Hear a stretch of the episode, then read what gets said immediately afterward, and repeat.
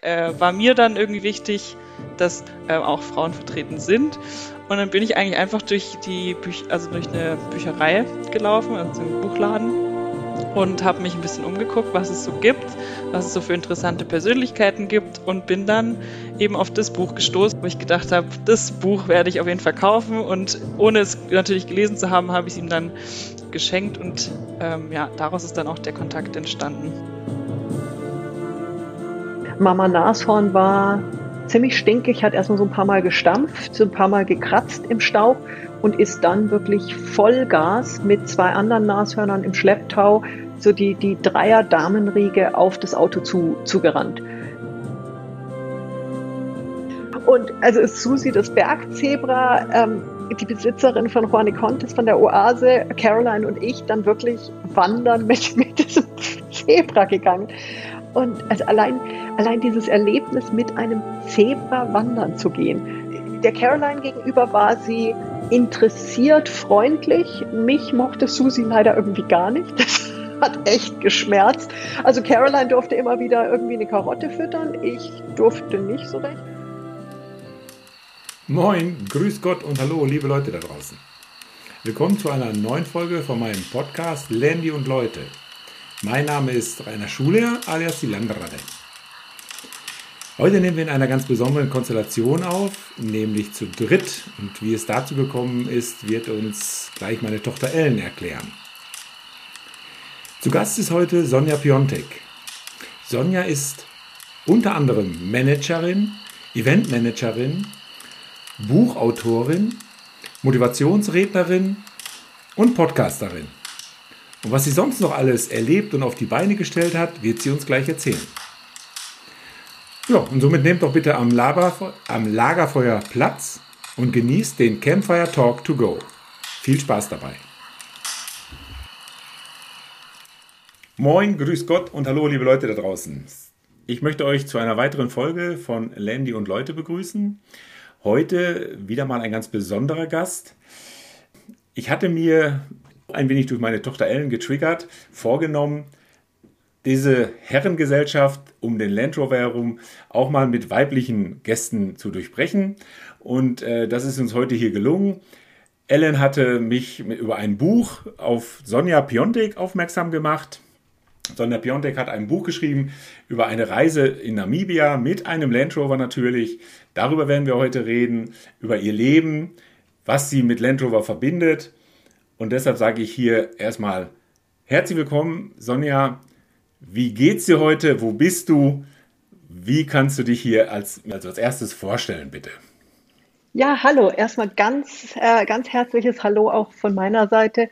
Ich freue mich riesig, heute hier in eurem Podcast dabei sein zu dürfen ähm, gerade auch als Dame diese Herrenriege gerne ein bisschen mit aufzubrechen, aufzuschütteln, weil ich sehe keinen Grund, warum nicht eine Frau genauso viel Freude am Offroad-Fahren haben darf und kann wie ein Mann.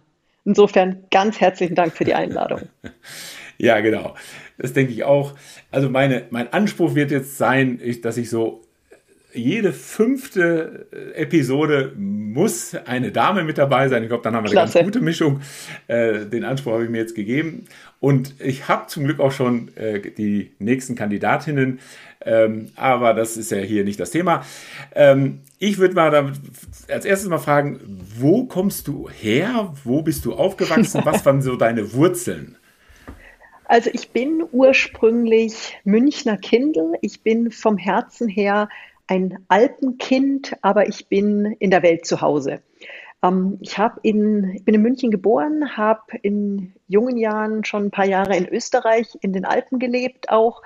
Bin dann zum Studium ähm, nach Indonesien gegangen, habe ähm, dort in einer lokalen Familie gelebt, in einer muslimischen Familie mit vier Brüdern und bin dort voll aufgenommen worden, mehr oder weniger vom Herzen her adoptiert worden. Wirklich eine ganz tolle, ganz tolle Erfahrung.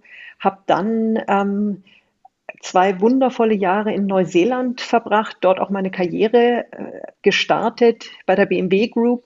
Damals war Land Rover ja noch Teil der BMW Group, war echt spannend und ähm, habe dann im weiteren Verlauf meiner Karriere drei Jahre in Peking gelebt, dann ähm, sechs Jahre in Singapur, habe dort dann auch die Konzernwelt verlassen, so mein, meine super Corporate-Karriere und habe mich selbstständig gemacht, bin erstmal noch für ein paar Jahre in Singapur geblieben und bin jetzt wieder zurück im Alpenraum und lebe aktuell mit meinem Partner in der Nähe von Innsbruck ähm, und genieße es einfach so, so okay. nah an den Bergen. Also wir, wir fallen wirklich aus der Haustür raus und sind in den Bergen und das ist ein Traum. Ja, das hört sich ja super spannend an. Also ja, in, langweilig war es nicht. Ja, also in, Indonesien ist ja auch nicht so das typische Land, wo man dann studiert. Äh, wie bist du darauf Nein. gekommen? Ich habe, also ich hatte immer schon den Wunsch, ich möchte irgendwo Wirtschaft studieren, aber nicht klassische BWL und habe dann ähm, über Umwege, also ich habe immer wieder, war ich bei Studienberatung, die haben immer wieder gesagt, naja, BWL oder Tourismus. Und ich habe gesagt, nee, beides passt nicht. Habe dann ein, eine Vietnamesin kennengelernt, die gesagt hat, sie ist in Passau und studiert da Diplom Kulturwirtschaft. Ich dachte mir, hm, klingt interessant, was ist das? Im Grunde genommen eine Mischung aus BWL, Sprachen und Kulturraumstudien. Und ich wusste sofort, das ist genau mein Ding, habe dann den südostasiatischen Kulturraum gewählt und ähm, dort wirklich meine Liebe für Südostasien wirklich nochmal ganz stark ausbauen und ausleben dürfen und bin im zweiten Semester schon mit einem Stipendium der indonesischen Staatsregierung nach Java ähm, gegangen, hatte da eben diese Möglichkeit und war dann ein ganzes Semester in ähm, Bandung, in der Stadt Bandung in Zentraljava. Ein wirklicher Traum, aber nicht ganz einfach. Okay. Ich hoffe, ich habe es vorhin erwähnt, dass unsere Tochter Ellen ja hier heute mit dabei ist. Also Ellen erstmal noch äh, willkommen, dass auch du dabei bist. Ähm, Frauenpower. Du, du, hast ja auch ja. Hier, du hast ja auch studiert, natürlich nicht so weit weg, eher um die Haustür herum. Ja. Ähm, aber wie bist du denn dann dazu gekommen, mir das Buch zu schenken, in der, der die Sonja eben von ihrer tollen Reise berichtet?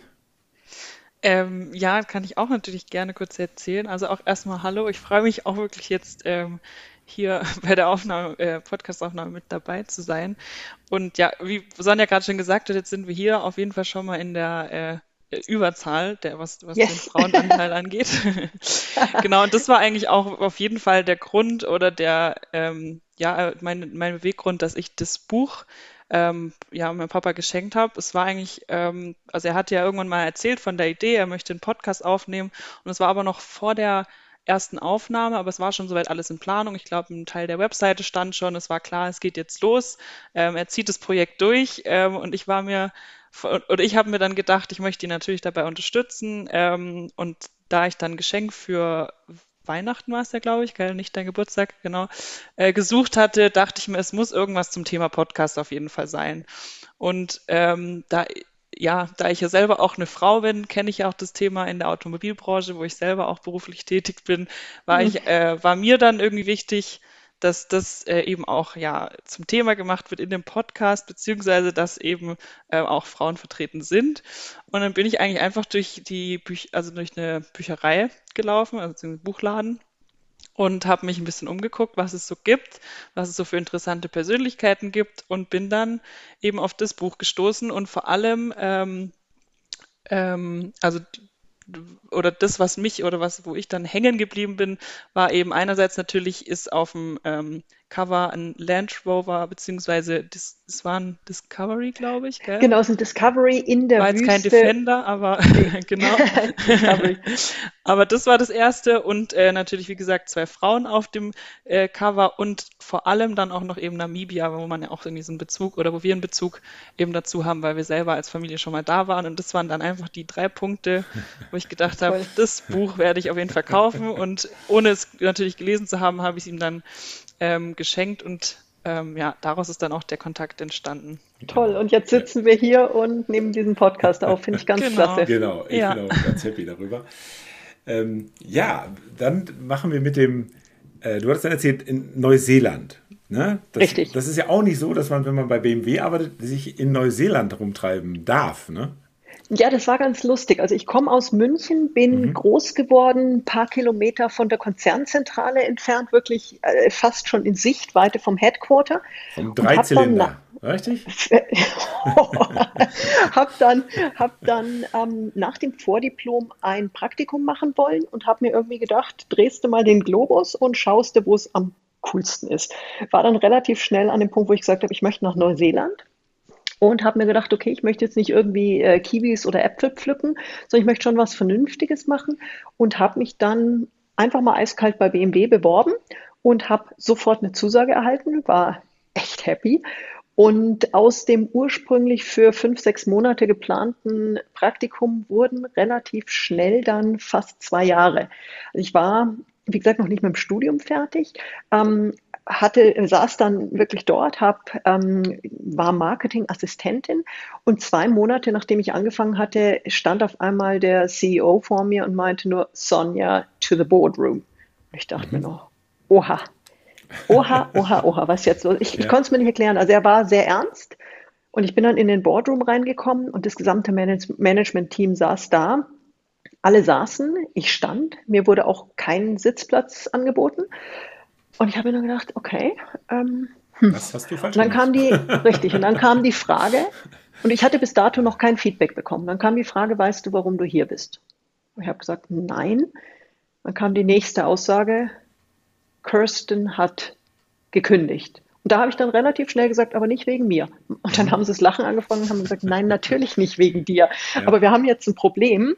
Unsere ähm, Kommunikationsleiterin ist weg und ähm, die hat das ganze äh, Customer Relationship Marketing gemacht und ähm, außerdem verlieren wir in einem Monat den Event Manager. Kannst du bleiben? Wir würden Aha. dir gerne den Job anbieten. Und ich habe dann nur einmal in die Runde geschaut, habe gesagt, wo kann ich unterschreiben? Und dann lehnte sich Cheffe ganz lässig zurück und meinte, Sonja, in einer solchen Situation musst du völlig cool bleiben und erstmal sagen, I'll think about it.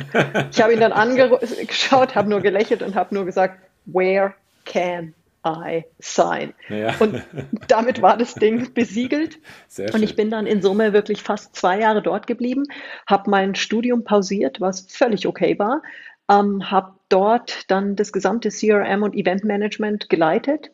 Ähm, und es war eine faszinierende Zeit, war eine ganz tolle Zeit. Ich habe wahnsinnig viel gelernt. Es war mein Einstieg in die, ins Berufsleben, in meine internationale Karriere bei BMW. Und ich habe in der Zeit wirklich deutlich mehr auch gelernt, als ich in jedem Studium hätte lernen können. Ich bin letzten Endes zurückgegangen nach Deutschland, weil ich mein Studium beenden wollte und nicht mit dem Vordiplom dastehen wollte. Habe dann in Windeseile auch mein, ähm, mein Diplom gemacht und war mit allen, mit denen ich gemeinsam angefangen hatte, gemeinsam fertig und hatte ein Jobangebot dann schon von der Konzernzentrale in München und habe dann bei BMW in München angefangen. Okay, aber wenn du für Events, Events in, in Neuseeland zuständig warst, gab es da besondere Highlights? Ähm, ich meine, wir sind hier im Landy-Podcast, ähm, also würde ich gerne ein wirklich richtig tolles Highlight ähm, teilen. und zwar den ersten Land Rover meines Lebens bin ich gefahren am 90 Miles Beach. Das ist eine offizielle Straße, es ist aber eigentlich nur ein Strand. Es ist ein elendlanger, wunderschöner Strandabstrich, der in Neuseeland als Straße gilt. Mhm. Und ich hatte das wirklich die Ehre, den Originalwagen von der Camel Trophy, der in Neuseeland war, fahren zu dürfen und bin wirklich wie, wie eine Geistesgestörte den ganzen Tag den Strand hoch und runter gefahren. Und es war, also das war so mein, mein allererstes Mal, dass ich bewusst einen Land Rover gefahren bin und da hat echt eine, eine, eine Leidenschaft auch fürs Offroad-Fahren begonnen. Okay.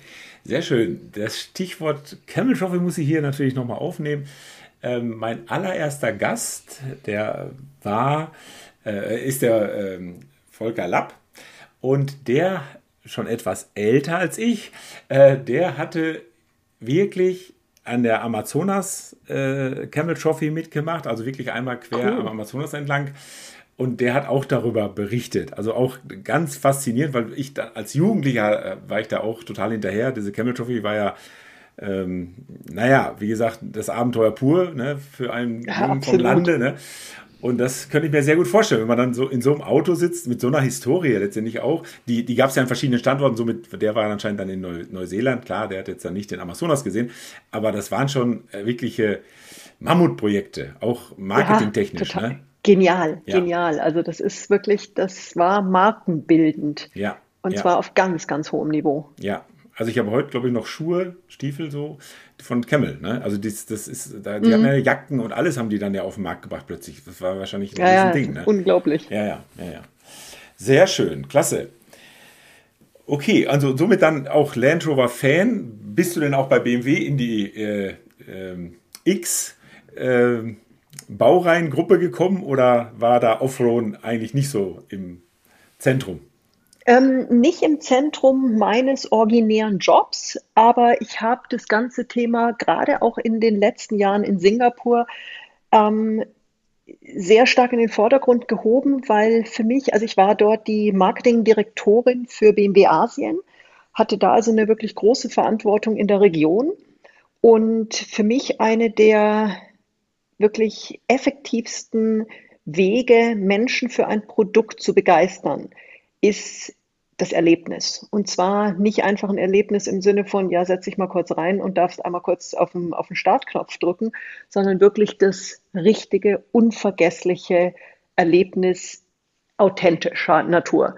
Und ich habe in den Jahren in Singapur ein riesengroßes ähm, Erlebnisprogramm aufgebaut und wir haben wirklich Tausende von Menschen aus der asiatisch-pazifischen Region in die Fahrzeuge gebracht und sagenhafte ähm, Fahrerlebnisse wirklich ähm, entwickelt.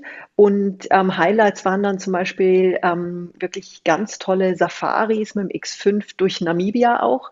Ähm, habe da zum Beispiel auch eine ganz tolle Kooperation mit Leica aufgebaut, wo wir in verschiedenen asiatischen Märkten ähm, Fotografie-Events gemacht haben, wo wir den ganzen Tag lang äh, wirklich tolle Foto-Events gemacht haben. Dann mit den Kunden, die haben tolle Fotos gemacht von, ähm, von dem Showroom, von Autos, von, von Models, zum Beispiel in Indonesien, in anderen Ländern. Ähm, wir haben in Singapur haben wir sie zum Beispiel auf dem Changi Flughafen geholt und hatten also eine Sondergenehmigung erstmals in der Geschichte von Changi und hatten dann eine, ähm, wirklich mit den mit unseren Kunden zwei Autos vor einer vor einem Airbus und haben dann dort ein Fotoshooting gemacht. Also irre, irre Aktion. Und in diesen nationalen ähm, Events gab es dann eine kleine Competition und der jeweilige Gewinner von dem Land wurde dann eingeladen zum ähm, großen internationalen Finale. Und das war dann eine X5-Tour durch Namibia gemeinsam eben mit BMW und Leica. Und das war Wahnsinn. Das mhm. war Wahnsinn. Mhm. Klar, so eine, so eine Person, äh, die wird davon natürlich hautnah im, Perso äh, im, im, persönlichen Umfeld berichten. Das sind ja dann immer gleich letztendlich Hunderte. So im Laufe der Zeit spricht man ja mit vielen Leuten darüber, die das Absolut. auch wieder multiplizieren und so. Klar, das ist, ich finde sowas ja auch viel besser als jedes Plakat und jede Fernsehwerbung. Das ist mir Richtig. schon klar. Klasse. Richtig, also ich habe in Asien dann, ähm, nachdem ich BMW verlassen hatte, auch sehr viel mit Land Rover gearbeitet, weil das einfach der beste Weg wirklich ist, ähm, gerade hochpreisige Produkte und die Autos kosten in vielen der asiatischen Länder zwei bis dreimal so viel wie hier in Deutschland zum Beispiel. Das heißt, du bist auf einem Level, wo du echt sagst, das ist ein reiner Luxus. Ich brauche dieses Fahrzeug nicht, aber ich will es haben. Yeah. Und dieses eben den Kunden dazu zu bringen, wirklich zu sagen, ich will es haben, ich muss es haben, weil ich es so geil finde, das kriegst du halt nicht mit einem schönen Flyer gemacht. Und ich habe dann zum Beispiel von Singapur aus mit meiner dann neu gegründeten Agentur für ähm, Land Rover Asien Pazifik eine ähm, einwöchige Offroad-Tour durch Neuseeland gemacht, wirklich die die faszinierendsten Offroad, das sind keine Strecken, weil das war alles auf Privatland. Ich habe durch meine Zeit in Neuseeland bin sehr viel Enduro-Motorrad gefahren, sehr gute Kontakte und wir haben wirklich zu, Zutritt auf Ländereien gehabt. Also so die, die, Länderei ist dann nicht so wie bei uns, dass man sagt, hier bis hinten zum Zaun, sondern das ist dann so, die nächsten drei Gebirgsketten sind dann so eine Länderei. Und wir sind da wirklich zum Teil am, pro Tag nur auf einer Länderei gewesen und waren aber den ganzen Tag beim Offroaden. Und das mit, mit Kunden zu machen, die wirklich, wenn man das mal so, so pur sagen darf, wirklich im Geld schwimmen, aber noch nie wirklich im Gelände waren, noch nie ein Abenteuer erlebt haben, noch nie ähm, sowas Extremes auch äh, gemacht haben und nicht nur extrem im Sinne von was ganz Neues, sondern einfach auch extrem geil. Das war schon was ganz Besonderes und auch die Reaktionen zu sehen und zu sehen, wie tief berührt diese Menschen waren über das, was sie dort erleben durften mit Land Rover. Mhm. Das heißt also nochmal der Klarheit halber so das Konzept, deine Agentur hatte, äh, hatte, hatte das Konzept, die Idee, wo man was machen könnte und entsprechende Hersteller haben sich bei dir dann verpflichtet, haben dich unter Vertrag genommen, dass du diese Events dann durchführst. Habe ich das richtig Genau, verstanden? also Neuseeland war eine ganz lustige Sache. Wir waren, also ich, die Deutsche mit Sitz in Singapur, hat diese Ausschreibung gegen fünf oder sechs neuseeländische Agenturen gewonnen, weil ich die einzige war, die wirklich Zugang zu den ganzen privaten Ländereien hatte und ein wirkliches Offroad-Erlebniskonzept äh, entwickelt habe. Die anderen haben interessante Konzepte gemacht, so wir fahren ein bisschen auf Schotter, wir gehen dann wieder ins Hotel. Ich habe gesagt, nee, wir müssen es ganz anders machen. Wir fahren wirklich auf Privatländereien. Wir gehen dann auch mal zu dem Schaffarmer ähm, in dessen privates Haus. Und das ist, also wir reden dann von Menschen, die wirklich zweifache, also Two-Digit Multimillionaires sind, ähm, die dann aber mit Gummistiefeln uns begrüßen, ganz einfaches Farmhaus haben und dann aber hinterm Farmhaus steht der private Heli, dann ähm, also, es okay. ist also mehrere hunderttausend Schafe irgendwo auf den Aber wirklich verteilt. mehrere hunderttausend auf, auf, auf einer Landgröße, wo du sagst, Entschuldigung, nochmal, kann ich das mal kurz auf einer, auf einer Landkarte sehen, weil ich begreife gerade nicht, wie groß das wirklich ist. Und der steht aber in Short und Gummistiefeln vor dir und sagt, magst du einen Kaffee haben? Und, und? Ähm, das hat dann wirklich letzten Endes überzeugt, dieser Zugang zu dem wirklich wahren Neuseeland, zu Bereichen, wo, also wir hatten dann ein lokales ähm, Team an Instruktoren und die haben alle gesagt, sowas haben wir mit unseren 40, 50, 60 Jahren noch nie erlebt. Da waren wir noch nie. Und ich dachte mir nur so, schade eigentlich, weil es ist in eurem Land und ja, es ist so wunderschön. Und, und wie kamst du dann an solche Kontakte? Also war das dann schon eben von vorher, von deinen vorherigen Jobs und Erfahrungen oder wie kommt man, wie lernt man solche Leute kennen? Also das war dann ähm, nicht vom, vom Job, das war dann wirklich auf privater Basis. Ich bin, habe in Neuseeland meine Leidenschaft auch fürs Motorradfahren entdeckt, fürs Geländemotorradfahren und war sehr viel mit einer Gruppe an Freunden, gerade auf der Südinsel am Fahren, über Jahre. Also das, ich war damals 99, 2000 in Neuseeland und bin seitdem eigentlich fast jedes oder jedes zweite Jahr spätestens runtergefahren, mal für eine Woche zum Motorradfahren also wirklich zum Gelände fahren, wo wir teilweise den ganzen Tag niemanden gesehen haben, außer die paar Leute, mit denen wir unterwegs waren. Und natürlich Tausende von Schafen immer mal wieder. Ähm, und das sind wirklich Verbindungen, die über Jahre gewachsen sind. Das sind, ist, wir haben dann auch einen sehr engen Freund von mir mit dazugenommen als, ähm, als lokaler Kontakt, der einfach die Pharma zum Teil seit ach, Jahrzehnten wirklich ganz eng kennt. Und das sind Menschen, die haben es nicht nötig, dass da eine internationale Marke kommt. Also mhm. das ist auch, das interessiert die nicht, ob du da was zahlst oder nicht. Das geht wirklich nur, Mensch, schön, dass du da bist. Ja, klar darfst du kommen. Und ja, wenn die dich ja. eben nicht kennen und nicht mögen, dann kommst du da auch nicht drauf, weil das interessiert die gar nicht. Mhm. Okay. Und weil ihr da schon rumgefahren seid und äh, habt dann nochmal gefragt, hallo, ne? Äh, genau, und wir haben, also das sind, ja. Ja, und das sind wirklich, das sind Verbindungen, die sind über Jahre gewachsen und ähm, du kennst dann die Kinder von denen, du fragst, Mensch, wie geht's? Und das letzte Mal auch, Mensch, der Hund ist jetzt nicht mehr da. Und äh, das sind wirklich Freundschaften ähm, oder freundschaftliche Bande, die da einfach über Jahre entstanden sind. Und dementsprechend kann ich da dann eben auch anrufen und sagen, ich möchte sowas organisieren und die sagen, klar, sag Bescheid, dann, ähm, dann kannst du kommen. Und das sind Sachen, ähm, das überzeugt natürlich auch eine Firma wie Land Rover, wenn die sehen, das Konzept stimmt und der Zugang ist einer, den einfach keine andere Agentur liefern kann. Und da bin ja. ich echt stolz, weil ich sage immer, mein größtes Kapital ist einfach nett sein zu Menschen. Ja. Weil damit, ja, damit. Da merkt man die aus, Persönlichkeit dann auch, das Persönliche, das Besondere in so einer Veranstaltung, ja. Ja, und hätte ich vor 20 Jahren gedacht, als ich dieses, zum Beispiel dieses eine Pharma-Ehepaar das erste Mal gesehen habe, dass ich da 20 Jahre später mal mit 50 äh, Millionen schweren Asiaten im Farmhaus sitze und äh, Chicken Pie esse. Nein, natürlich nicht. Aber ich war schon damals nett zu denen und wir hatten einfach eine gute Verbindung. Und irgendwann klopfen die mal bei mir an oder ich klopfe bei denen an und da ist es einfach schön, wenn dann ein Mensch, wie geht's dir? Schön von dir zu hören kommt. Ja, und dann ja. kommt auch ein Natürlich sind wir für dich da. Klar könnt ihr kommen. Mhm. Und das ist echt schön. Klasse. Ja, wirklich. Und das ist für mich die Basis wirklich von Business-Erfolg. Ja, Mhm, und das ja. überträgt sich natürlich dann auf die Teilnehmer, ist ja klar. Ist ja, mal, ja total. denen mal wirklich das Herz aufgegangen ist, weil sie was ganz Neues erlebt haben, was man vielleicht auch so nicht mit Geld kaufen kann. Ne? Ist ja dann Absolut. der Effekt. Also wir waren dann zum Beispiel eine Nacht auch beim Campen und das war durchaus, wir haben lange diskutiert, ob wir es ob machen können. Wir haben ähm, einzelne wirklich gute Zelte besorgt. Wir haben sehr dicke, weiche Matratzen besorgt und haben mit den, mit den Teilnehmern auch gesprochen und gesagt, it's an adventure. Und es ging um eine Nacht und wir hatten schon ein paar, die etwas ähm, geschluckt haben am Anfang. Es war auch so, dass die, ich meine, die sind natürlich alle Fünf-Sterne-Hotels mit Superservice gewohnt, wo wir gesagt haben, Leute, lasst euch drauf ein. Es ist ein wirkliches Erlebnis. Ähm, es war dann noch relativ windig, auch als wir aufgebaut haben. Das heißt, wir mussten wirklich zu zweit, zu dritt die Zelte halten, weil die wären uns sonst echt abgeflogen. Und das Ganze nach einem langen Tag im Gelände. Und wir hatten so viele von den Teilnehmern, die am nächsten Tag gekommen sind und sich von Herzen bedankt haben.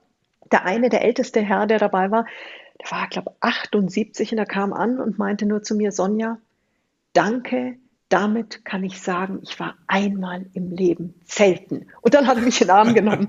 Und wo ich auch sage, schön. Sowas ist einfach, sowas ist einfach so genial, einfach so wunderschön.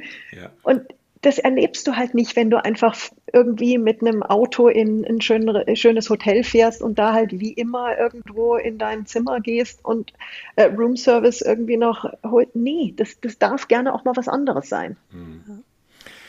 Sehr schön. Ähm, wie bist du dann aber auch auf Namibia gekommen? War das auch erst privat und, und kleiner Urlaub und so weiter? Und, oder gab es da Vorgaben, ja, war, dass man mal was in Namibia machen sollte? Ja, also meine erste Namibia-Berührung war, ich war, das war in der Zeit, wo ich in China gelebt habe, bin ich nach Südafrika geflogen für eine Motorrad-Geländeveranstaltung ähm, und saß abends am Feuer. Und das war also war eine relativ große Veranstaltung, waren noch ein paar Sponsoren dabei. Und einer der Sponsoren war ein kleiner Motorradreiseanbieter in Namibia. Und ich saß so irgendwie am Feuer mit den Jungs, habe Bierchen getrunken und meinen nur so ganz lässig, boah, mein, mein nächster Traum ist, mal nach Namibia zu fahren. Und in dem Moment meint einer, dein Name wurde gerade von der Bühne ausgerufen, meine ich, ja, haha, wie lustig. Meint er, nee, dein Name wurde gerade echt von der Bühne ausgerufen, geh mal lieber auf die Bühne. Ich dachte mir nur so, da ist gerade irgendeine Siegerehrung für alle, die besonders toll gefahren sind. Äh, da bin ich jetzt vielleicht nicht unbedingt dabei. Und dann war es aber wirklich so, dass mein Name gerufen wurde. Und ich hatte dann den Preis für diejenige, die die weiteste Anreise hat, weil ich aus China extra angereist gekommen bin. Ja. Und der Preis war eine einwöchige Motorradtour durch Namibia. Und ich, ich dachte in dem Moment, das kann nicht wahr sein. Es kann nicht wahr sein. Und bin dann im Jahr drauf in der Tat das erste Mal nach Namibia gereist, habe mich wirklich sofort in Land und Leute verliebt und muss sagen, das ist ein Land. Ich war in Summe jetzt, glaube ich, zwölf Mal dort. Ich würde mal sagen, so die Hälfte der Reisen war privater Natur, die andere Hälfte beruflich. Mhm. Habe dann immer wieder auch natürlich versucht, ähm, berufliche Reisen in einfach in diese Richtung zu, zu bewegen, weil es für mich eines der faszinierendsten afrikanischen Länder ist, wo man wirklich echtes Afrika erleben kann und trotzdem sehr sicher ist. Und das ist eine Kombination, die ich extrem schätze. Gerade natürlich, wenn ich es ähm, wenn auch beruflich organisiere und Gäste dabei habe. Mhm. Ja, also wir waren auch in Namibia als Familie mal. Äh, das war 2003, Kinder also noch entsprechend klein. Wir haben ja drei, mhm. also die Tochter Ellen ist in der Mitte, dann gibt es noch die Dana, die älteste, und den Milan, den jüngsten. Und wir sind nach Namibia gekommen, weil unsere Freunde nach Namibia sagen wir, ausgewandert waren. Er ist cool. Geologe und hat dort eine Zeit lang in Windhoek gearbeitet und hat Brunnen gebohrt ne, für die mhm. deutsche Entwicklungshilfe und so weiter. Also die waren schon eine Zeit lang dort und da mussten wir natürlich hin. Und dann sind wir eben in ähnlicher Weise, ich meine, so viele Straßen gibt es nun mal nicht in Namibia, das weißt du. Mhm. ne? Da fährt man also immer die klassischen Routen irgendwo ab, ja? aber es ist ja nur, um da mal von A nach B zu kommen und dann geht es ja dann doch ans Eingemachte. Richtig. Und dementsprechend dann würde ich nämlich auch gerne auf dein Buch kommen. In deinem Buch habe ich mich äh, äh, sehr oft wiedergefunden. Ne? Da sind Schön. natürlich Regionen immer wieder beschrieben worden, die man dann schon kennt. Das ist natürlich was ganz mhm. anderes, mhm. ne? als wenn man es jetzt nur liest und so. Und äh, es war faszinierend. Ähm, du sagtest auch schon, dass diese Sicherheit, ne, weil es einfach ein großes, mhm. sehr, sehr großes Land ist mit relativ wenig Einwohnern, also zigfach so groß wie Deutschland, aber nur so viele Einwohner wie Berlin. Und dementsprechend hat man da natürlich ein sehr gutes Gefühl, auch wenn man mal wirklich tagelang alleine ist. So. Richtig. Und äh, da waren ja wirklich sehr viele schöne Geschichten, Anekdoten teilweise auch dabei. Das erste, was mich äh, interessieren würde, ihr wart ja zu zweit mit deiner Freundin, der äh, Fotografin. Caroline, genau. Genau.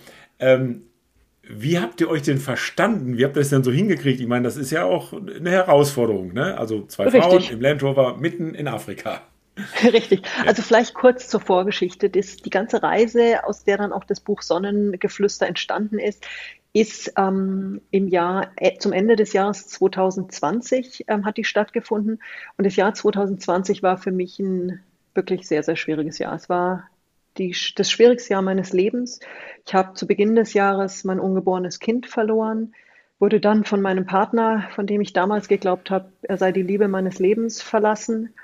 Dann kam Corona dazu und hat mir meine Agentur und auch meine Tätigkeit als Motivationsrednerin von einem Tag auf den nächsten wirklich auf Null runtergeschraubt. Und es waren zu viele wirklich traumatische Verluste. Und mir ging es in dem Jahr, wenn ich es mal so klar sagen darf, beschissen. Ja. Ich habe in meinem Leben noch nie so viel geweint. Ich habe noch nie solchen Schmerz erlebt. Es war einfach, es gab Momente, da wusste ich nicht, woher ich die Kraft noch nehmen soll, weiterzumachen. Und in der Zeit war die Caroline, die ich seit vielen Jahren kenne. Haben, ursprünglich haben wir mal zusammen gearbeitet, immer mal wieder. Ich war damals noch bei BMW, sie war Fotografin. Beide in Singapur haben wir immer wieder zusammen gearbeitet. Und aus dieser Arbeitsbeziehung entwickelte sich irgendwann wirklich eine sehr enge, gute Freundschaft. Und in der Phase, wo es mir wirklich nicht gut ging, war die Caroline wirklich ganz bezaubernd für mich da. Und es war manchmal nur ein kurzer Anruf, wo sie gesagt hat, Sonja, hast du was gegessen? Geht's dir gut? Bist du heute schon mal aufgestanden? Bist du, bist du ein paar Meter spazieren gegangen? Oft war es nicht mehr, aber es hat mir unglaublich geholfen. Und Caroline ist genauso wie ich ein Abenteuerviech und einfach ja. ein unglaublich reiselustiger Mensch. Ja. Und als Fotografin war das natürlich für sie das Jahr 2020 mit Corona jetzt auch nicht unbedingt das Jahr ihrer besten Einnahmen und des größten Erfolges. Muss man einfach mal offen ja, so sagen. Und für mich war dann, ich habe mich Schritt für Schritt langsam, langsam wieder aus meiner Misere rausgearbeitet und wirklich sehr bewusst mich wieder zurück ins Leben gekämpft und ähm, wirklich sehr bewusst mir viele Glücksmomente gemacht und wirklich ganz bewusst einfach einen Schritt nach dem anderen raus. Wie so ein kleiner Phönix, der so aus einem totalen Aschehaufen langsam wieder Flügelchen wachsen lässt und, und langsam das Fliegen wieder lernt. Und ich habe dann irgendwann im Oktober war dann bei mir der Punkt, wo ich gemerkt habe, hey, mir geht's relativ gut wieder, aber es ist, die Wunden sind ganz schön tief und ich brauche irgendwas wirklich Großes, Schönes, um dieses so schwierige Jahr zumindest auf eine, ich sage mal so eine emotionale schwarze Null zu bringen. Ich gesagt ich erwarte nicht von, von mir und dem Leben, dass ich dieses Jahr so beende, dass ich sage, Chaka, alles ist mega, aber was Großes, Tolles, ähm, um einfach um aus dem Jahr rauszugehen und zu sagen, hey, es war doch noch gut.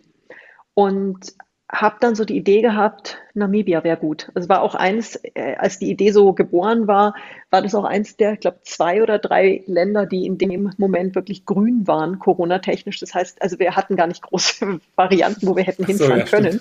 Ja, das war wirklich, also ja, die Welt war dicht zu ja, dem, zu dem Zeitpunkt. Und Sonja kam auf keine geilere Idee, als zu sagen, ey, ich fahre mal irgendwie richtig toll auf Reisen.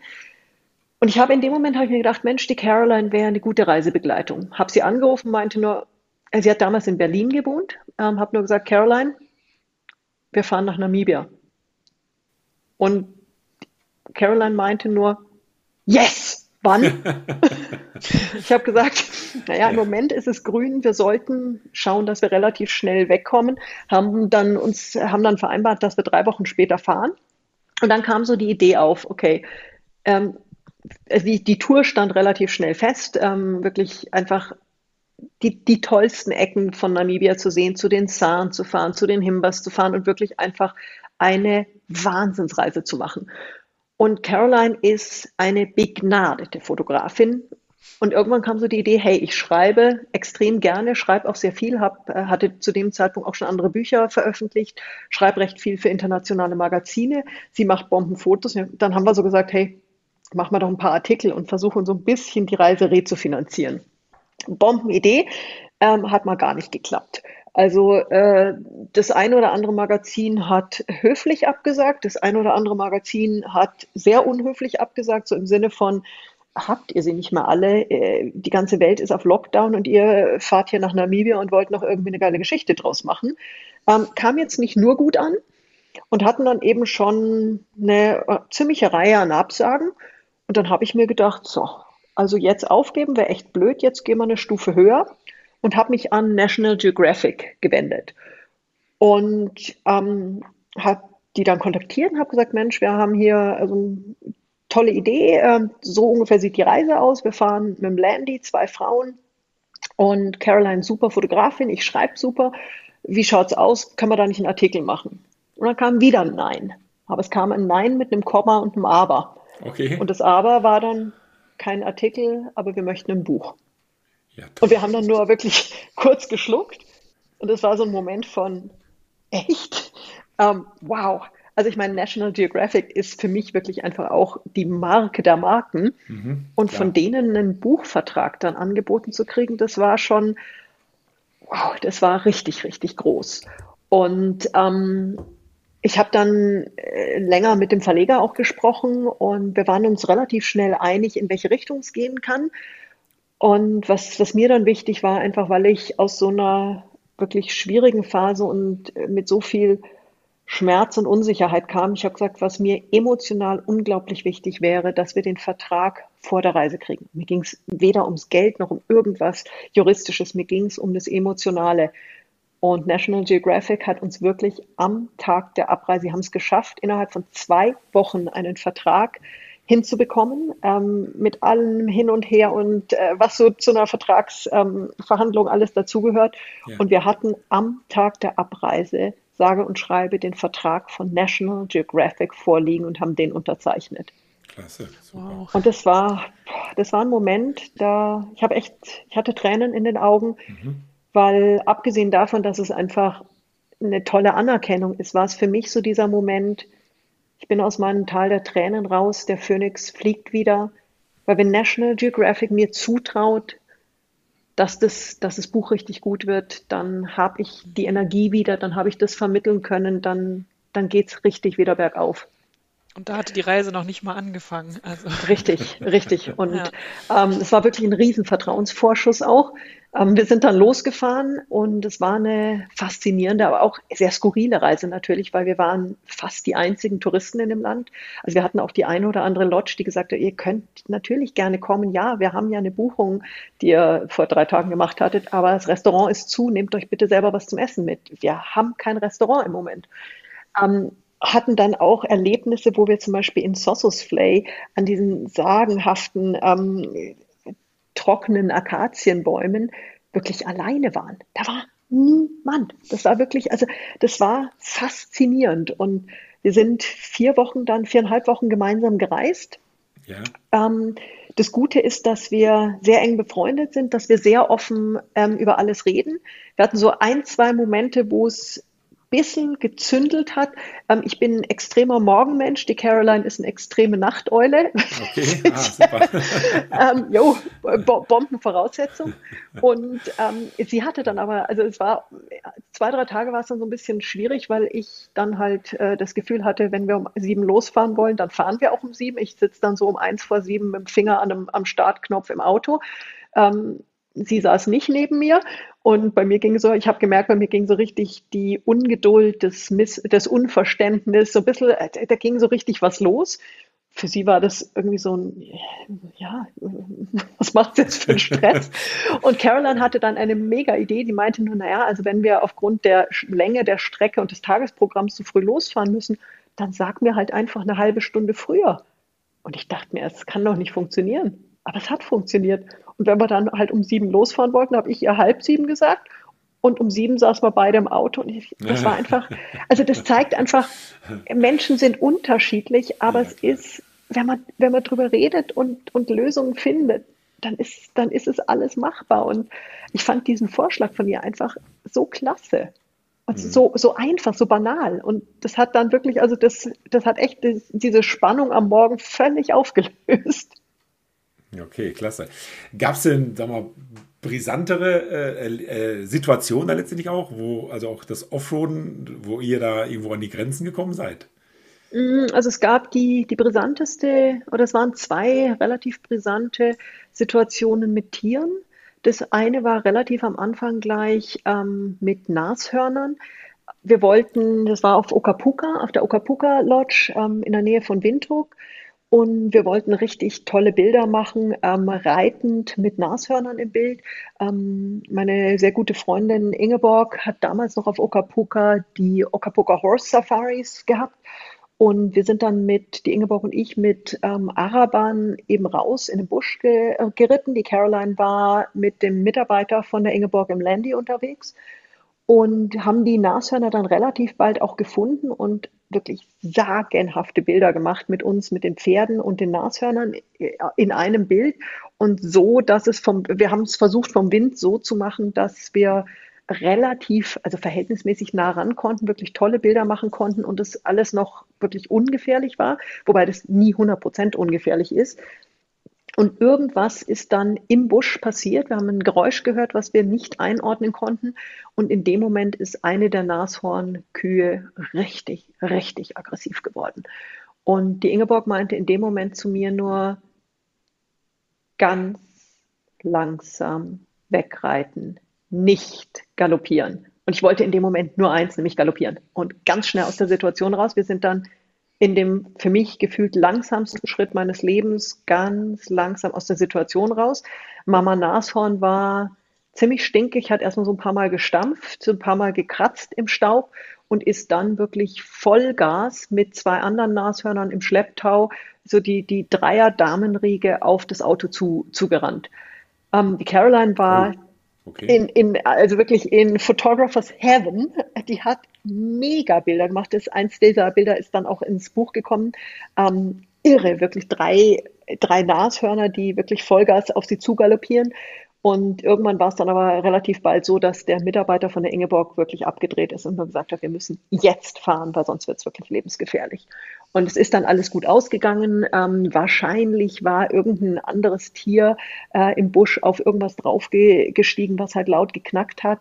Ähm, es waren wohl nicht die Pferde, weil das war, es kam aus der anderen Richtung. Aber es war dann so ein Moment, wo man einfach sagt, hey, was auch immer es war, es gibt Momente, da muss man einfach möglichst schnell, aber auch möglichst besonnen und ruhig rausfahren aus der mhm. Situation. Ja, also wir haben das, äh, ich weiß, wie schnell Nashörner, richtig mhm. große Nashörner laufen können, weil wir waren, oh, ich ja. weiß nicht, ob wir auf der gleichen Lodge waren, das kann ich mich jetzt wirklich, es war auch in der Nähe von Windhoek und die hatten auch Nashörner und man fuhr dann mhm. raus, hat Stroh mehr oder weniger hinten aus dem Landy mal rausgekippt. Ne? Die waren dann, die haben das dann gesehen, sind dann angelaufen gekommen und haben mhm. ein bisschen gefressen, sind aber auch dem Landy hinterher. Und der musste dann schon mal hochschalten und äh, also nicht mit 5 km/h. Ne? Da musste wirklich schon ein bisschen ja. Gas geben. Und die blieben immer noch an uns dran. Die wollten, die ja, wollten die uns jetzt nicht rammen, aber zügig. die wollten das Futter haben. Ja, ja, und dann, äh, die sind zwar sehr klobig äh, im ersten Moment, aber die haben dann auch irgendwie, äh, keine Ahnung, wie schnell das jetzt wirklich ist.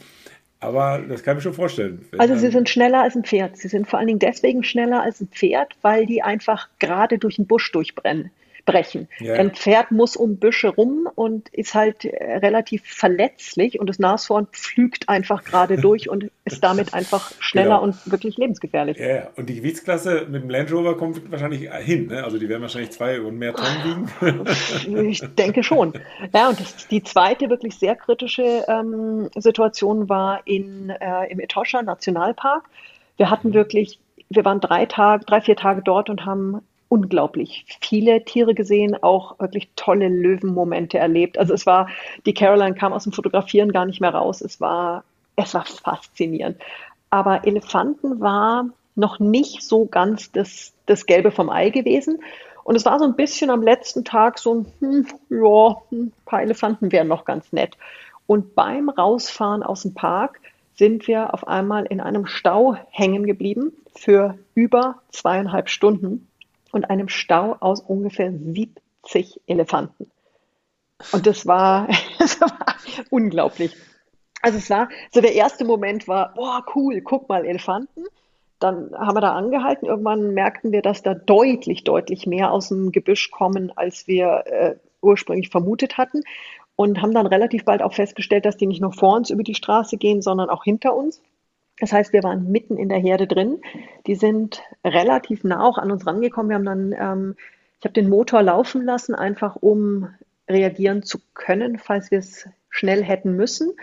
Ähm, hat aber keinen Gang eingelegt und ähm, waren dann, wir haben versucht, sehr, sehr ruhig zu bleiben, uns sehr leise zu verhalten, haben dann natürlich die Fenster runter, runtergefahren, um entsprechend gute Fotos zu machen. Hab, wir haben beide gemerkt, dass die Elefanten schon uns sehr, sehr genau beobachten. Ähm, war zum Beispiel eine Elefantenkuh, ähm, die bei uns relativ in der Nähe stand mit ihrem Baby. Und der Kleine wollte immer gucken und die Mutter hat ihn wirklich immer mit dem Rüssel so hinter sich weggedrückt, dass er nicht zu uns kommt. Und nach einer Stunde, anderthalb Stunden sowas, war dann der Moment, wo wo der Kleine die Freigabe von seiner Mutter gekriegt hat, nachdem die uns wirklich eine, anderthalb Stunden beobachtet hat, dass er uns auch angucken konnte. Und das war so ein echt äh, faszinierender Moment des Vertrauensbeweises, wo wir gemerkt haben, jetzt hat die, die Mama Elefant genug Vertrauen, dass wir kein Blödsinn machen, jetzt darf der Kleine kurz vorgucken. Und dann waren natürlich auch viele jugendliche Elefanten unterwegs, die haben dann zum Teil so ein bisschen hier den großen Macker spielen müssen. Und wir saßen wirklich in unserem Auto, haben uns nur gedacht, hoffen wir mal, dass das gut geht. Hoff, weil du kannst ja nichts machen. Du kannst ja nicht rausfahren, gar nichts. Du musst einfach wirklich sitzen bleiben und dich ruhig, respektvoll verhalten und sehr, sehr scharf beobachten. Und so ein paar Jugendliche, die sind dann so ein bisschen trötend so in unsere Richtung. Es war so ein bisschen so, guck mal, wir, wir Chef, ähm, weil wir uns auch gedacht haben, ja, äh, beobachten wir es mal lieber gut. Und in, im Endeffekt war es dann so, dass nach zweieinhalb Stunden die, das Gros der Elefanten durchgezogen war und wir dann wirklich langsam auch da wieder rausfahren können, konnten. Und das war wirklich so ein Erlebnis, wo man sagt, auf der einen Seite wunderschön und faszinierend, auf der anderen Seite einfach mal richtig gefährlich. Richtig mhm. gefährlich. Mhm. mhm. Klasse. Ähm, das, das Offroaden ist ja, ja Tagesgeschäft sozusagen. Gab es mhm. da noch, ich meine, das, ihr hattet ein Discovery, ne? Genau, wir hatten, wir wollten ursprünglich mit einem alten Defender fahren. Ja. Den, also meine, meine Ursprungsidee war, wir, wir nehmen uns den neuen Defender. Hatte ja. dann innerhalb dieser zwei, drei Wochen Vorbereitungszeit auch sehr schnell ähm, zu Land Rover Kontakt aufgenommen, mit sogar dem Erleb Ergebnis, dass wir ähm, sogar ein Fahrzeug bekommen hätten, allerdings erst ein halbes Jahr später, weil die ja, schlichtweg keinen zur Verfügung hatten. Ja. Dann war das irgendwie raus. Dann habe ich mir überlegt, okay, wir brauchen, wir brauchen den Defender, weil Defender ist einfach, Entschuldigung, ist einfach cooler. Ja, klar. Hatten dann auch einen privat organisiert, weil du kriegst ja keinen Defender einfach über eine Autovermietung. Nee. Gibt's ja nicht. Mhm. Hatten dann privat einen organisiert. Und dann kam aber noch das Angebot von der Land Rover Experience, dass wir von denen einen nagelneuen Discovery kriegen können. Okay. Und das war dann, da bin ich dann echt schwach geworden, weil ich liebe die Defender, aber wir hatten, wir hatten echt eine knüppelharte Tour vor uns mit teilweise bis zu 650 Kilometern pro Tag. Mhm. Und ich meine, ihr wisst selber, ähm, man muss die Dinge, also die, die, die äh, Defender echt lieben. Aber 650 Kilometer am Tag, wenn du vor allem, ich bin die, äh, die Caroline hat keinen Führerschein, das heißt, ich bin die einzige Fahrerin gewesen. Das war dann der Moment, wo ich gesagt habe, nee, ich glaube, ich äh, möchte dann doch lieber äh, einen neuen Discovery, ja, einfach um die Tour körperlich zu übernehmen. Ja, und letztendlich war ja auch eine Notwendigkeit, alles dann auch abzu fahren, äh, ne? weil Richtig. am Schluss muss ja auch ein, ein, komplettes Buch rauskommen. Also die Tour konnte ja nicht mittendrin wegen einer Panne oder sonst welchen Sachen auch unterbrochen Richtig. werden länger. Dann wären die drei, vier Wochen dann ja auch äh, platt gewesen. Ja, und das Maximum, was wir so an Panne hatten, war äh, ein, äh, ein, platter Reifen. Gut, mhm. das kann ja mit jedem Auto, mit jedem Jahrgang passieren. Das, äh, das war jetzt echt nicht dramatisch. Mhm. Ähm, außer, dass es äh, in der Früh um halb fünf war, am letzten Tag, bevor wir heimgefahren sind, stockdunkel.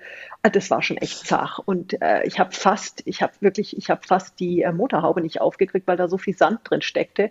Also das war so, das war so richtig, es war einfach zäh. Ja, einfach ja. zäh. okay. Aber den, den, ähm, das Auto hattet ihr dann vor Ort, also in äh, Namibia? In Windhoek, genau. Von der, genau, ah, von ja, der Land Rover okay. Experience äh, wirklich ganz, ganz tolle Truppe. Die bieten auch sehr, sehr schöne Touren an äh, mit Land Rover durch, durch Namibia. Wirklich äh, sehr empfehlenswert. Und die hatten uns dann eben eins ihrer Fahrzeuge zur Verfügung gestellt und wir haben das in Windhoek abgeholt und dann äh, mit sehr vielen Kilometern und äh, Staub im Gebälk zurückgegeben. Und das Schönste war, ähm, also mir war es schon fast peinlich, weil also wir haben den natürlich waschen lassen davor und wirklich also von oben bis unten äh, auch mit mit äh, Air Pressure äh, wirklich reinigen lassen und kam dann da an und er guckte mich nur so an und meinte, wie schön. Ich dachte mir am Anfang, kommen zwei Mädels, ob die wohl die Wertschätzung fürs Auto haben. Gab mir dann High Five und meinte, yes, ihr habt es richtig genutzt. Okay. und das ist einfach, das ist schön, wenn, wenn jemand so von Herzen sich freut und einfach sagt, genau so gehören diese Fahrzeuge genutzt. Also wir sind wir sind ja wirklich viel in der Wüste gewesen auch und viel, viel auch auf Schotter natürlich in Namibia ja äh, Tagesgeschäft aber dann einfach auch so ein, ja, so einen Applaus zu kriegen dafür, dass das Auto gescheit genutzt wurde, ist einfach schön.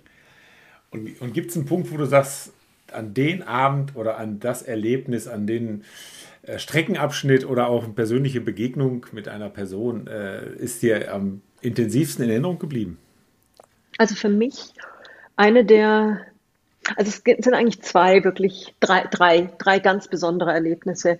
Das erste war ähm, die Begegnung mit dem Zahnmedizinmann Nani, also mit so einem Schnalzer und dann ja. Nani, der, der mich echt tief im Herzen berührt hat. Ähm, ein alter Medizinmann, der kein Englisch sprach. Ich spreche natürlich äh, überhaupt kein Buschmann.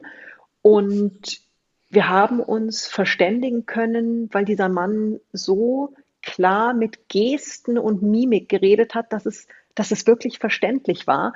Und wir hatten zwar einen Übersetzer dabei, aber das war, das war fast nicht notwendig. Und er hat uns so viel über den, die Heilkräfte der Pflanzen im Busch äh, erzählt, über, über die Möglichkeit, wie sie eben an Essen kommen, wie sie, wie sie Wurzeln finden, was sie mit welchen Wurzeln machen können. Und das war wirklich ein Mensch, der mich, der mich tief berührt hat. Das war die, die erste wirklich ganz nachhaltige Begegnung, wo ich oft dran denke. Hat dann auch einen Satz gesagt, der mir echt tief in Erinnerung geblieben ist. Meinte, unsere, die Welt um uns herum verändert sich täglich. Aber wir sahen, haben, haben für uns einfach beschlossen, wir wachen jeden Tag glücklich auf. Und das tun sie. Schön. Dann der zweite Moment war dann, wir sind zu den Himbas gefahren in ein kleines Dorf, was heißt Okamwe. Ähm, ich war mittlerweile noch, noch zweimal dort und bin mittlerweile wirklich auch mit, den, mit der kleinen Gruppe in diesem Dorf, es sind so um die 50 Erwachsene, wirklich auch befreundet und wurde dort von ganz, ganz großer Herzlichkeit empfangen. Wir haben dann gemeinsam mit denen wirklich auch viel Zeit verbracht dort, haben jetzt nicht nur so dieses, du fährst rein, machst dein Selfie, machst drei, vier Fotos und fährst wieder, sondern wirklich uns auch die Zeit genommen, die Menschen kennenzulernen, mit denen gemeinsam äh, Feuerholz gesucht im Busch, mit denen gemeinsam gekocht. Und als wir Feuerholz holen gegangen sind, ähm, bin ich mit ähm, Wigemba, heißt meine, meine Himba-Freundin, in den Busch gegangen. Und ähm, sie hat dann für mich eben entsprechend mir gezeigt, wo ich, wo ich Wurzelholz hernehmen kann, was, was trocken genug ist zum Verfeuern, was ich nehmen kann, was nicht. Und sie warf sich das dann so lässig auf den Kopf und hatte dann irgendwie so einen riesen Turm auf dem Kopf, den sie da fröhlich vor sich hin balancierte. Klappte natürlich bei mir nicht so recht. Okay. Wir haben dann irgendwie so ein etwas kleineres Bündel gemacht, haben das Ganze mit dem Tuch so ein bisschen äh, umwickelt, dass es nicht ganz auseinanderfällt. Und ich habe dann irgendwie mit einer Hand versucht zu halten und kam mir irgendwie wie so eine, ja, äh, totale Anfängerhimba vor. Und wir sind dann zurück ins Dorf gegangen und in dem Moment hat sie meine Hand einfach genommen wir sind dann wirklich händchenhaltend zurück ins Dorf gelaufen. Und das war so ein Moment, wo ich wirklich diese Verbindung gespürt habe. Zwei Menschen, die keinen Ton miteinander eigentlich wirklich austauschen können, weil sie nicht dieselbe Sprache sprechen. Und doch war da eine, eine Verbindung des Herzens. Und es war also dieser Moment, wo sie meine Hand genommen hat und wir da wirklich händchenhaltend gemeinsam ins Dorf gegangen sind und dann gemeinsam gekocht haben. Das war echt tief ergreifend wirklich tiefergreifend. Wow. Ja, das war, puh, sind wirklich ähm, Herzensbegegnungen. Und das dritte war eine tierische Begegnung. Wir waren, ähm, ich hatte im Internet ein Foto gesehen von einem Zebra vor einem alten ähm, Käfer-Hinterteil, also von einem, von einem äh, Beetle, ähm, VW Käfer, irgendwie so ein, so ein ausgesondertes, altes, rostiges Teil und davor stand ein Zebra und das Ganze in einer recht ähm, ja, mondähnlichen Landschaft. Hab dann, fand dieses Foto so faszinierend, habe dann ein bisschen Recherche betrieben, habe äh, dann herausgefunden, dass es in der Hornicontes-Oase ist, im Moon Valley. Und wir waren da auch eine Nacht und ich hab, wir haben dann auch das Zebra in der Tat gesehen. Das Zebra ist, heißt Susi, ist ein kleines Zebraweise, was die, ähm, der Sohn der Eigentümerin gerettet hat aus dem Mutterleib. Also wirklich dramatische Rettungsaktion und die dann von denen per Hand mit Flasche aufgezogen wurde. Und Susi lebte auf Hornicontes. Und wir haben es dann wirklich ähm, so arrangieren können, auch mit Renee, der Besitzerin, dass wir dann mit Susi auf dem Berg wirklich auch wandern gegangen sind, wo dieses, äh, wo dieser Volkswagen Hintern im Grunde genommen steht, okay. der ausgesonderte.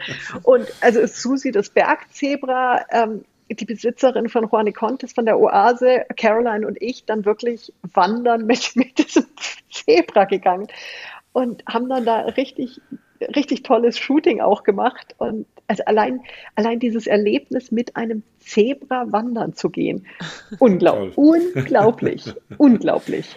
Und das ist ja nicht allein oder so. Es läuft einfach nebenher, oder? Wie kann man sich das vorstellen? Ja, also sagen wir mal so, die geht mit ihrer, mit ihrer Menschenmama, geht sie mit. Mhm. Ähm, der Caroline gegenüber war sie interessiert, freundlich. Mich mochte Susi leider irgendwie gar nicht. Das hat oh. echt geschmerzt. Oh. Also Caroline durfte immer wieder irgendwie eine Karotte füttern. Ich durfte nicht so recht. Also es war so ein bisschen enttäuschend. Aber hey, es ist ein Tier und es ja, ist klar. so, wie es ist. Ja. Und ähm, also mit uns wäre sie mit Sicherheit nicht mitgekommen. Und das mhm. ist wirklich, die hat eine sehr enge Beziehung zu ihrer Menschenmama und geht eben, und die, die Renee geht regelmäßig mit ihr in die Berge, weil sie auch sagt, es ist ein Bergzebra und die muss lernen, sich in dem Terrain wirklich auch sicher zu bewegen. Ja, ja, und die ist ja. da wirklich extrem flott rumgewieselt, muss man schon sagen. Klasse. Ja, also ich glaube, das ist wirklich bisher sehr viele schöne Einblicke von deinem Buch Sonnengeflüster. Ähm, da kann mhm. man den, den, den Zuhörern nur äh, ans Herz legen, sich das Buch zu besorgen und sich darin zu vertiefen. Also die Fotos sind da schon. Äh, die Fotos ein, sind der Wahnsinn. ja, ist Wahnsinn, ganz toll gemacht. Das Buch an sich auch eine tolle Qualität, ein richtiges, festes, gebundenes Buch. Also ich sag's, ich kann es nur jedem empfehlen. Es ist auch einer der wenigen Bücher, äh, die ich gelesen habe. Ich bin ja eher so ein Hör äh, gelesen habe, ja, ich bin ja so ein Hörbuch-Fan. Ja. Mhm. Äh, wir haben festgestellt, es gibt es noch nicht als Hörbuch, Ellen und ich. Nein, also, ist, auch, ist, ist, ist auch nicht angedacht erstmal. Es geht ja auch um die Bilder. Also, genau, genau. genau. Nichtsdestotrotz, ähm, ich lese relativ wenig, höre aber doch sehr viele äh, Bücher und so weiter. Und somit bin ich dann auch irgendwann zu dem Thema Podcast gekommen und mhm. äh, du ja Thema. mittlerweile auch. Ja? Richtig. Ähm, da wäre es jetzt natürlich für mich interessant, deine äh, Anfänge mal mit dir hier so ein bisschen zu besprechen. Ja, ich bin ja auch, äh, ich habe noch nicht mal einen, heute noch nicht mal wirklich ähm, ausgestrahlt. Ne? Also das, wenn er dann ausgestrahlt ist, ist er natürlich ausgestrahlt, der, der mhm. Podcast. Aber ich bin ja noch äh, am Sammeln von, von äh, den Interviews. Und deshalb, ich habe das auch alles vor, in jüngster Vergangenheit lernen müssen. Und mhm. da wäre einfach mal die Frage, wie bist du auf den Podcast gekommen? Was hat dich äh, ermutigt? Und wie hast du ihn dann umgesetzt? Also das Ganze fing damit an, dass ich überhaupt keinen Bezug zu Podcasts hatte. Also gar nicht. Das war für mich eine Welt, die in meinem Universum nicht so richtig existiert hat. Und im Rahmen der, ähm, der Promotion für das Buch hatte ich eine ganz tolle Mitarbeiterin, die Judith, junges Mädel, die dann nur meinte, also ich habe halt mich um die gesamte PR auch mit, ähm, mit äh, Zeitschriften, Magazinen gekümmert. Wir waren auch in der Automotorsport mit einem achtseitigen Artikel, in der Bunte und, und, und. Also richtig, richtig coole PR gemacht. Und Judith meinte dann irgendwo so, Sonja, Podcast. Habe ich gesagt, du, äh, ich sehe da durchaus ein Potenzial, aber ich habe da keinen Draht zu.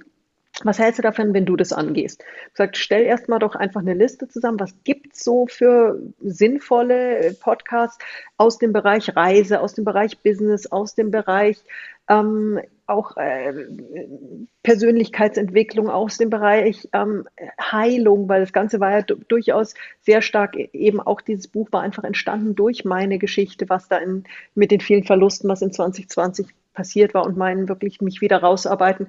Und sie hat dann eine, eine wirklich tolle Liste zusammengestellt. Dann haben wir eine E-Mail e entworfen und dann fing sie an, äh, wirklich die Podcast-Hosts mal anzuschreiben. mit einem riesen wirklich Erfolg. Wir hatten ein tolles PDF auch gemacht zu dem Buch, zu mir als Person, einfach auch die Geschichte drumrum auch ein bisschen erzählt. Also nicht nur, da ist ein neues Buch draußen, sondern einfach, wer ist diese Person dahinter? Was hat die für eine Lebensgeschichte? Was kann die erzählen? Und mit dem Ergebnis, dass ich äh, innerhalb kürzester Zeit wirklich in sehr vielen Podcasts als Gast eingeladen war, bis hin zu Laura Marlina Seiler. Ähm, der wird jetzt demnächst ausgestrahlt. Also wirklich auch richtig große Podcasts. Bei der Greta Silva war ich im Podcast und ich habe da richtig Freude dran gehabt. Und es war dann so ein Moment, wo ich vor der Judith saß und gesagt habe, ist echt interessant. Dieses Metier macht richtig viel Freude. Und als dann die ersten Podcasts ausgestrahlt wurden und ich auch noch von Zuhörern wirklich ganz tolles Feedback bekommen habe, die sich bei mir per E-Mail gemeldet haben, die sich auf, auf den Social ähm, Media Netzwerken gemeldet haben, das war dann so ein Moment, wo ich gemerkt habe, hey, das macht dir richtig Spaß. Und da war dann so die Idee, Mensch, ich könnte doch eigentlich auch einen eigenen machen. Ja, klar. Und ich war schon immer so ein Mensch, ich habe immer gerne das gemacht, wo ich sage, da habe ich richtig Freude dran und ähm, einfach Dinge auch mal ausprobiert. Und habe dann innerhalb relativ kurzer Zeit mir überlegt, okay, ich mache den Podcast, hatte dann mein ähm, mein ganzes ähm, Speaking-Business und mein Coaching-Business ist sehr stark auf den, in den Bereich ähm, übergegangen des Phoenix Mindset. Also geht es wirklich darum, sein Potenzial zu entfalten, auch aus Krisen wieder gestärkt herauszukommen und wirklich ähm, ein glückliches und erfolgreiches Leben sich bewusst aufzubauen. Und dann war der Moment, wo ich gesagt habe, ich mache jetzt einfach den Podcast. Und mhm. habe den im Juni diesen Jahres, Ende Juni, am 26.06., nämlich meinem Geburtstag, gelauncht, den Phoenix Mindset Podcast. Okay. Wir haben jetzt genau, wir feiern jetzt äh, dreimonatiges Bestehen und es ist ein voller Erfolg. Also ich habe ähm, neun Folgen bis jetzt wir haben Tausende von Zuhörern, ganz viele Fünf-Sterne-Bewertungen. Also es ist unglaublich, wie der, wie der abgegangen ist und wie, wie toll sich das entwickelt hat in so kurzer Zeit. Und es macht richtig, richtig Freude. Richtig Freude. Ja, klasse. Das hört man auch. Ich habe mir, äh, ich bin glaube bei sieben oder so. Äh, ich habe den ersten, also den aktuellsten angehört und habe gesagt, nee, ich muss immer dann ganz vorne anfangen. Ne? Das, ich will ja auch Sehr die gut. Entwicklung miterleben. Ne? Da kann man sich ja ein bisschen was äh, abschauen und hören, wie das gemacht ist. Du, das heißt, ähm, im Juni gestartet, die Idee also man muss ja doch sich hinsetzen, ein bisschen Konzept ausarbeiten und so weiter. Wirklich aus dem Bauch heraus oder hast du wirklich ein bisschen erstmal rumgefeilt, auch was Gästeliste mhm. und so weiter betrifft? Nee, das ist, also solche Prozesse gehen bei mir relativ schnell. Ich habe eine Idee und habe dann relativ schnell eigentlich sehr konkrete Vorstellungen auch, wie ich es machen will, wobei konkret und dennoch sehr offen. Also ich habe immer wieder auch äh, neue Ideen, wo ich dann sage, Mensch, das ist eine tolle Person noch, die ähm, spreche ich jetzt an. Ähm, habe heute ähm, mit dem ähm, mit dem Urs Meier, dem äh, diesem Jahrhundert-Schiedsrichter, gesprochen. Der kommt als einer der nächsten Gäste dann hoffentlich in meinen Podcast das, die ähm, vorletzte äh, Gast, äh, mein erfolgreichster Podcast bis jetzt, äh, eine moderne Hexe. Das ist eine ehemalige Freundin von mir, ehemalige Freundin und jetzt wieder Freundin. Wir waren zu Teenagerzeiten befreundet und die war, puh, die war echt ein Rebell. Das war, was man so klassisch als wirklich Troubled Teenager bezeichnet. Ein junger Mensch, der wirklich mit sich und der Welt gekämpft hat und die, also dass sie diese Phase ihres Lebens überlebt hat und den, den Mut hatte, weiterzumachen, ist wirklich beeindruckend. Sie hat aus dieser, aus diesem, aus diesem Kampf rausgefunden, einen unglaublichen Lebens- und Entwicklungsweg für sich gefunden und agiert heute als Heilerin, als schamanische Heilerin, als Hexe, als moderne Hexe hier in Tirol und ist wirklich eine der ausgeglichensten, geerdetsten und zufriedensten Menschen, die ich kenne. Und es ist, wenn man, wenn man sieht, dass ein Mensch von so einem unzufriedenen, unglücklichen Rebellen zu einem so glücklichen Menschen werden kann, dann muss was, dann muss was wirklich an dem, an dem Weg funktionieren. Und ja. Das war, also das war, ist natürlich auch ein relativ provokantes Thema, so eine Hexe. Also ich hatte auch mit dem Hexenbegriff echt ein ziemliches Problem, weil ich auch sage, ey, sorry, was heißt das, du bist Hexe? Also sie hat weder einen Besen noch eine, noch eine Warze noch eine schwarze Katze. Aber irgendwie, das war für mich so ein, wow, wow, wow, wow, lass uns das mal irgendwie ähm, bitte klären. Und haben einen Podcast darüber eben gemacht und das ist mein erfolgreichster Podcast bis jetzt. Ja, klasse. Ja, also ich bin auch äh, begeistert. Er ist ja sehr vielfältig, muss man wirklich sagen, sehr mhm. unterschiedlich. Äh, äh, es gibt es gab, also einen hatte ich ja gehört, der war also ohne Gäste, ohne Gast, wie auch immer. Mhm. Und den fand ich total klasse. Ich bin dabei auch spazieren gegangen. Ich höre ja immer gerne, wenn ich mit dem Hund spazieren gehe, mhm. höre ich immer gerne Podcasts. Und äh, laufe so durch mein Hinterland hier und höre mhm. deine Kuhglocken. Du saßt auf der Alm, ne? Und ich, und ich, und ich habe mich wirklich zweimal umgeguckt, blöderweise. Hä, was ist denn da? Also, äh, äh, es war so klasse, wenn man die kleinen Kopfhörer im Ohr hat, man ist ja so frei, man, ne, die Landschaft um einen herum. Und das hat mir echt, ich war in Urlaubsstimmung. Ich war Super. wirklich allein durchs Zuhören äh, deiner Stimme und diesen äh, Kuhglocken im Hintergrund, weil du einfach auf einer Alm gesessen hast und aufgenommen hast, ist für mich ja. natürlich, äh, habe ich noch nicht probiert, ja, also unter freier Natur. Aber es geht, ja, ja, und das, das war die Folge, darin ging es darum, sich wirklich ganz bewusst Glücksmomente zu kreieren. Richtig. Und es war einfach passend zu sagen, ich fahre mit dem Mountainbike hoch auf die Alm und mit dem richtigen Equipment und einem Windpuschel ist das überhaupt kein Problem. Überhaupt nicht. Genau. Und, und, das und ist ich, ich liebe es wirklich authentisch aufzunehmen. Ja, genau.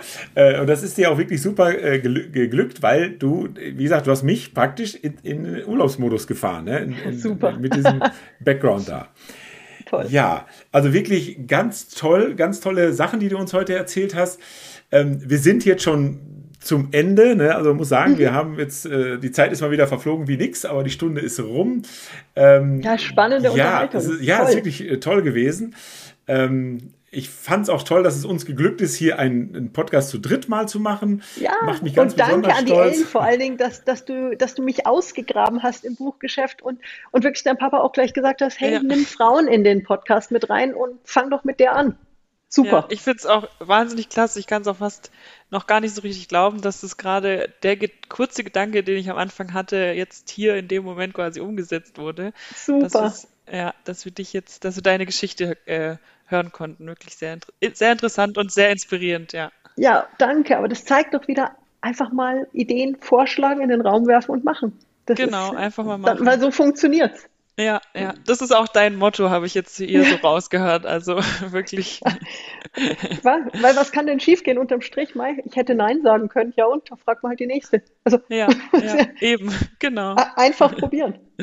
Genauso wie beim Offroaden. Einfach probieren, die, den, die, den Steilhang hochzukommen, die Düne hochzukommen. Und wenn sie nicht funktioniert, nochmal probieren. Richtig. Und dann ja, genau dieses Glücksgefühl, wie wir jetzt hoffentlich alle drei haben. Ne?